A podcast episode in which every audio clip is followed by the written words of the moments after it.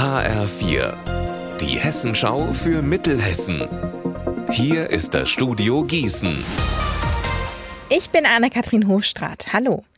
Die hessische Landesregierung vergibt dieses Jahr zum 14. Mal den Demografiepreis an Projekte, die den ländlichen Raum zukunftsfähig machen. Aus diesem Grund hat Staatsminister Axel Wintermeyer sich heute die nominierten Projekte angeschaut und war dafür auch in Amöneburg im Kreis Marburg-Biedenkopf. Hi-4-Reporterin Anna Spieß. Wer ist denn da nominiert?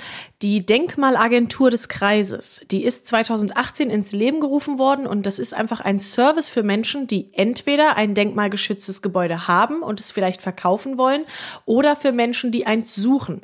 Und der zuständige Mitarbeiter berät, entwickelt Konzepte und sorgt dafür, dass eben alte Fachwerkhäuser wieder neu belebt und gestaltet werden. Und das sorgt wiederum dafür, dass der ländliche Raum nicht ausstirbt, sondern jung und alt gemeinsam in den Orten leben können. Der Preis ist mit insgesamt 24 50.000 Euro dotiert und Ende August entscheidet eine Jury, wer auf welchem Platz landet. Besonders im Amateurfußball häufen sich in letzter Zeit Ausschreitungen. Auf solche Gewaltvorfälle reagiert die Stadt Wetzlar jetzt und hat die Nutzungsordnung für die städtischen Sportanlagen verschärft. Ab sofort sind Waffen jeglicher Art auf den Sportstätten der Stadt verboten.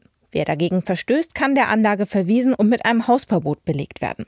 Das gilt auch für alle, die andere misshandeln, nötigen, beleidigen oder diskriminieren. In Butzbach in der Wetterau startet heute Abend wieder das beliebte Open-Air-Kino am Landgrafenschloss. Alexander Gottschalk. Unter freiem Himmel werden dort in den nächsten zwei Wochen insgesamt 31 Filme gezeigt, darunter Blockbuster wie Indiana Jones und Mission Impossible, aber auch Geheimtipps wie die französische Krimikomödie Mein fabelhaftes Verbrechen. Neben den großen Abendvorstellungen gibt es dieses Jahr auch tagsüber ein Programm mit Dokumentar- und Kinderfilmen. Insgesamt rechnen die Veranstalter mit rund 20.000 Besuchern, wie mir Michael Krause vom Butzbacher Kino gesagt hat. Er ist stolz, dass sich das Open-Air-Kino als Kulturmarke in Hessen etabliert hat. Dieses Jahr findet es bereits zum 25. Mal statt. Unser Wetter in Mittelhessen. Das Wetter heute ist eher April als Ende Juli. Sonne, Wolken, Regen und sogar Gewitter sind möglich, bei zum Beispiel 20 Grad in Altenstadt.